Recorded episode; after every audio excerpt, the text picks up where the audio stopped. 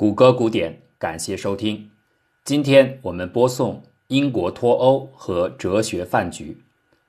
古希腊的普罗泰格拉斯是一位能言善辩的智者，他的如簧之舌让柏拉图都将其称之为诡辩家。有一次，一个叫尤斯里斯的学生拜普罗泰格拉斯为师，学习法庭辩护技巧。说好了，学费分期付款，先预付一半，剩下的一半。等到尤斯里斯能够独立打赢他的第一场官司之后兑付，因为这可以证明老师的教学是有效果的。没有想到，鸡贼的尤斯里斯学完之后想赖账，他压根儿就不去法院打官司，这样也就无需支付尾款。普罗泰格拉斯也不是吃素的，你不是不打官司吗？没关系，我去告你。他把这件纠纷起诉到了法院。要求法官判决尤斯里斯败诉。如果尤斯里斯输了，那当然就得付钱。可是如果尤斯里斯赢了呢？赢了也得付钱，因为你已经获得了人生第一次的法庭胜利，支付尾款的条件自动成立。这个故事出自一本书《阁楼之夜》。对于尤斯里斯来说，他似乎陷入了一种左右皆输的困局。后人就把这种情况概括为法庭难题。很多人从不同的角度阐释这个故事，其中有一类引用旨在说明当事者陷入了解不开的死结。这种情况下，往往还会有一个更典型的题目被谈到，那就是餐桌哲学家问题。五个沉默寡言的哲学家围坐在一张圆桌旁边，准备进餐。每个人面前有一份意面，同时左手和右手边各有一把叉子。请注意，不是每个人分配两把叉子，而是邻座的两个哲学家之间共有一把叉子。一个人能够拿到的右手叉，和他右手边的哲学家能够拿到的左手叉是同一把。整个局面就是五个人五碗面五把叉。根据这个故事流传地域的不同，意面和叉子有的时候也被说成是其他的食物或者餐具。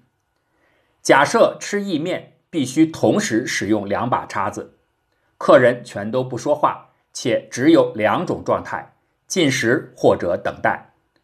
如果身边的哲学家正在用餐，占用了叉子，那旁边的人就会耐心等候。因为进餐者的进食时间是有限的，总会在过一会儿之后放下餐具。那么，请问这样的餐桌上会发生些什么情况呢？为了方便起见，我们不妨将五名哲学家记为 A、B、C、D、E。随便设想一下情况：现在是 A 正在吃饭，那与之相邻的 B 和 E 肯定就吃不了。C 或者 D 呢？这二者之一是可能与 A 同时进食的，不妨设定现在是 A 和 C 同时在吃饭。三分钟之后，A 放下叉子，C 还没有放下，那么夹在两者之间的 B 当然就只能左手攥着 A 刚刚释放的叉子，溜溜的看着 C。可是这个时候，A 左手边的 E 却已经能够拿起两把叉子吃饭了。这样的轮流进餐的过程，你可以一直的设定和分析下去，看起来就是一个动态的资源分配过程，平淡无奇。可是，正是这个简单的饭局，在特定情况下，却可能使人们陷入一种困难。当某一个时刻，每一名哲学家的右手都拿起了一把叉子，他们都要等待左手边的人放下叉子。可是因为这种等待的状态没有时间限制，可以无限进行下去，所以餐桌就陷入了尴尬的死局。在术语上，这叫做死锁。熟悉计算机操作系统设计的人一定都听过上面这个例子。它是一九六五年荷兰大名鼎鼎的计算机专家迪克斯特拉最早提出的，目的就是用来形象的说明。并发系统之间难以避免的因资源争夺而可能陷入死结的程序设计困难，后来经过改造，它就被称作餐桌哲学家问题。其实啊，在生活中，这种资源互斥带来的僵局太常见了。最典型的，可能每个人都领略过的场景，就是小区里边堵车，一条单行路，同时从相对的两个方向开来两辆汽车。如果哪个司机都不愿意先倒车的话，那就只能互相开骂了。这个例子容易把死锁的印象给简单化，很多死锁更像是餐桌哲学家问题的放大版本。制造死结的参与者众多，每个角色可能不是直接的与另一方互怼，而是在占用了某项资源之后，使得其他的某个角色无法运行，继而再通过多方形成的一条障碍链条，最后阻挡到了自身。这更像是一个城市街区周边的多个街道循环的堵车。那么，到底什么是死锁呢？在计算机科学中是有严格定义的。死锁的发生必须，而且只需同时满足以下四个条件：一，至少有一项资源无法被共享使用，也就是说，在任何时刻，它要么是可用的，要么是已被分配的，这叫做互斥条件；二，已分配的资源不能被别人抢夺，只能由拥有者释放，这叫做免争抢条件；三，一个进程。在拥有至少一项资源的同时，还在申请被其他进程持有的资源，这叫做持有等待条件。四，每个进程在等待别的进程释放资源的同时，也被其他程序等待着，这叫做循环等待条件。街区周边井字形的街道上，如果出现了四个路口的循环堵车，这种死锁就满足上述的四个条件。你看，首先，每辆汽车占据的物理空间是一种互斥资源，任何时候不可能有两辆汽车处在重叠的空间位置。其次，空间的释放只有通过前车的移动才能够完成。第三，每一辆车必定占有某个空间，也都渴望着前车的空间。最后，四条街道上的汽车显然处在彼此等待的循环之中。上面的这个死锁定义是由库夫曼等人在一九七一年提出的，现在已经成为关于死锁研究的基础性理论。既然死锁是建构在这些条件的组合之上，那么更重要的一点是，死锁的解除也就必须要打破以上四个条件当中的至少一条。还以刚才四个路口的循环堵车为例，这个死局该怎么破解呢？第一种办法是去掉互斥条件，就是说让地球改变物理规则，允许汽车彼此之间穿身而过，汽车变成茅山道士了，可以穿墙术了，那还堵什么车呢？第二个办法是实现硬性的争抢条件，这个意思就是说允许有超级特权车存在，凡是他前面挡着的车，一律呼叫直升飞机给挪开。第三种办法是打破持有等待条件，这相当于让一些汽车放弃行驶，或者放弃现有的占据位置，移动到路边停车。最后，第四种方案就是改变循环等待条件，例如只允许特定方向的汽车通行，这样就能慢慢的恢复交通。生活当中，人们经常使用“死锁”这个词，描述一些由几个方面互相制约带来的困难。比如说，小布什和戈尔当年的竞选就被很多人称为民主选举的死锁。可是这类应用啊，更多的是流于意象上的一种模糊表达。真正有点意思的是英国脱欧这件事情，的确有几分像是餐桌哲学家问题的场景。整个桌子上有四位哲学家：英国政府、欧盟、北爱尔兰和爱尔兰。英国政府必须完成的目标是根据公投结果离开欧盟。只要能做到这点，他并不在乎有没有边境检查以及检查点设在何处。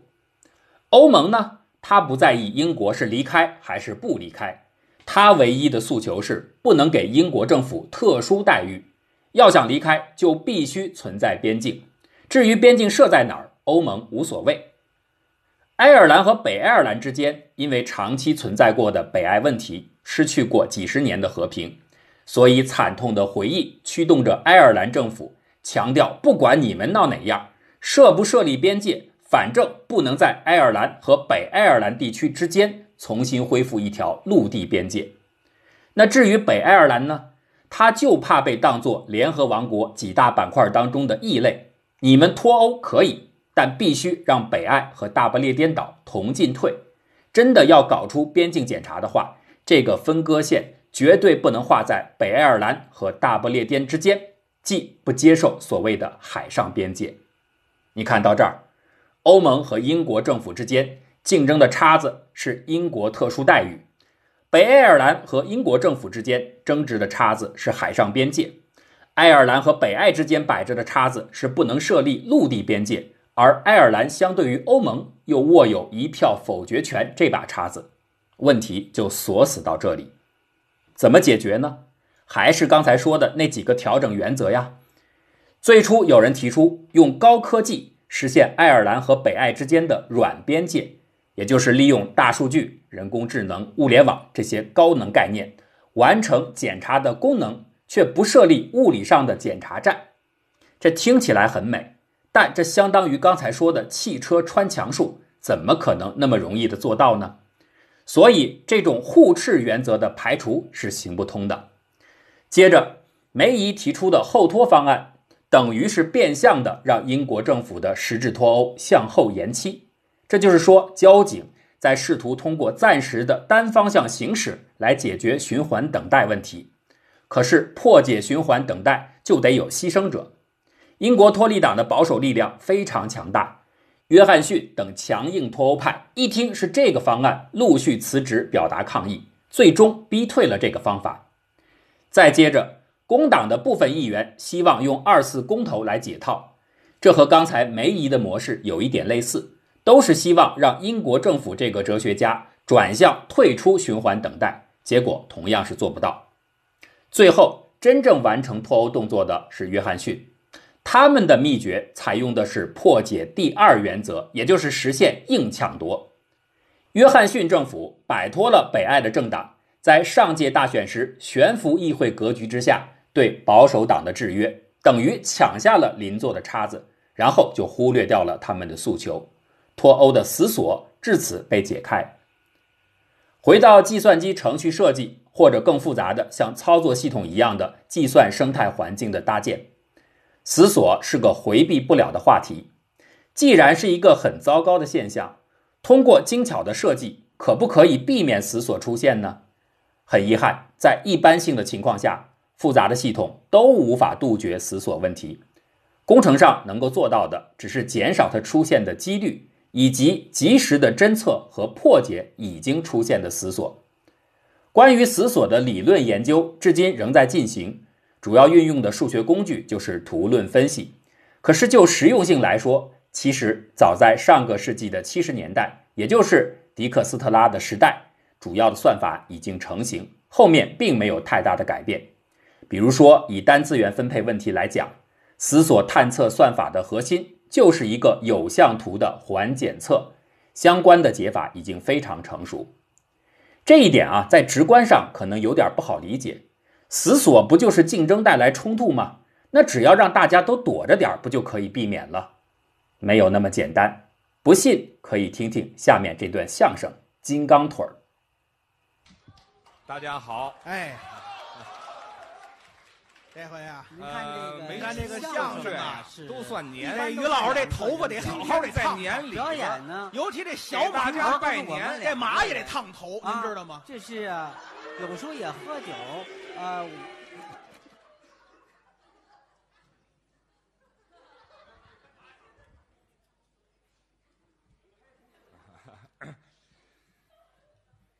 月十五，家养的马呀，特别大，那马就这么高，你看看，对，那马也抽烟，在年，对对 对对，马抽的烟跟那大马不一样，他养的是小马。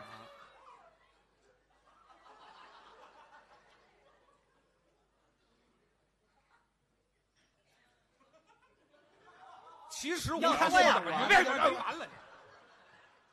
没完了，你我们怎么会没完了呢？不是喊怎么呢？干嘛？我说话你们也说话，我不说话你们俩也愣着。不是我们俩不是没完，就是您您完的太早了，对呀、就是这不没怎么着，您先完了。你听这里边三个人同时出声，谁也听不清。可是要是停下来等待和避让呢？如果大家用的是同样的躲避周期，结果还是得碰着，这就是活锁现象。活锁不光是听段群口相声这么轻松，有的时候还会酿造成悲剧。二零零二年七月一日的午夜，德国于柏林根小镇的上空，俄罗斯巴什克利安航空二九三七次班机和敦豪快递六幺幺次班机正在悄无声息地彼此靠近。当时，两架飞机同处在一万一千米高度的冲突航线上，而负责指挥的苏黎世管制中心内只有尼尔森一名管制员在值班，他同时要照看两块屏幕。精力被分散的尼尔森管制员在碰撞发生前一分钟才注意到即将来临的空中劫难，并立刻通知二九三七班机下降高度三百米进行避让。如果二九三七单方面的执行了这个指令，后面的惨剧肯定不会上演。可是这个时候，在二九三七和六幺幺机舱内，两架飞机上的机载空中防撞系统 TCAS 已经警铃大作，它自动的向双方同时下达了躲避警报。TCAS 系统具有独特功能，在两架飞行器临近冲撞时，它永远会向双方的机组分别下达一上一下的相反指令，避免危险。当晚，二九三七和六幺幺收到的 TCAS 命令就是这样：二九三七被要求爬升，而对面的 DHL 六幺幺被要求下降。可是对俄罗斯机组来说，现在他们收到了来自 TCAS 和空管方面的矛盾的指令，TCAS 要求他们爬升，而管制员要求他们下降。二九三七机组最后决定服从管制指令，继续降低高度。可是这样一来，冲突更加无法解除。对面的 DHL 六幺幺的 TCAS 警报一直在不断催促他们下降。最终，就在这样的你降我也降的循环之中，航空史上最惨烈的于柏林根空中撞击终于发生。国际民航组织从此浩劫后决定，TCAS 指令将永远具有最高的决策等级，这就是要避免指挥系统再次犯下同样的锁定错误。最后，让我们回到迪克斯特拉这位研究计算系统的大牛。实际上，他自己就是一个谜题。他研究了一辈子的计算结构，可是却始终不愿意使用计算机。即便是最后还是买了一台，也仅限于浏览电子邮件而已。迪克斯特拉一辈子都在理解复杂，由此产生出了非常有趣的复杂哲学。一方面，他引领人们承认复杂本身无法被人类的理智所控制；另一方面，他又透过自己的做派，向人们展示出进入复杂的态度恰好应该是保持简单。这一切可能都来自于他母亲给他讲解三角学时说过的话：“如果证明超过了五行还没有眉目，可能你已经偏离了正确。”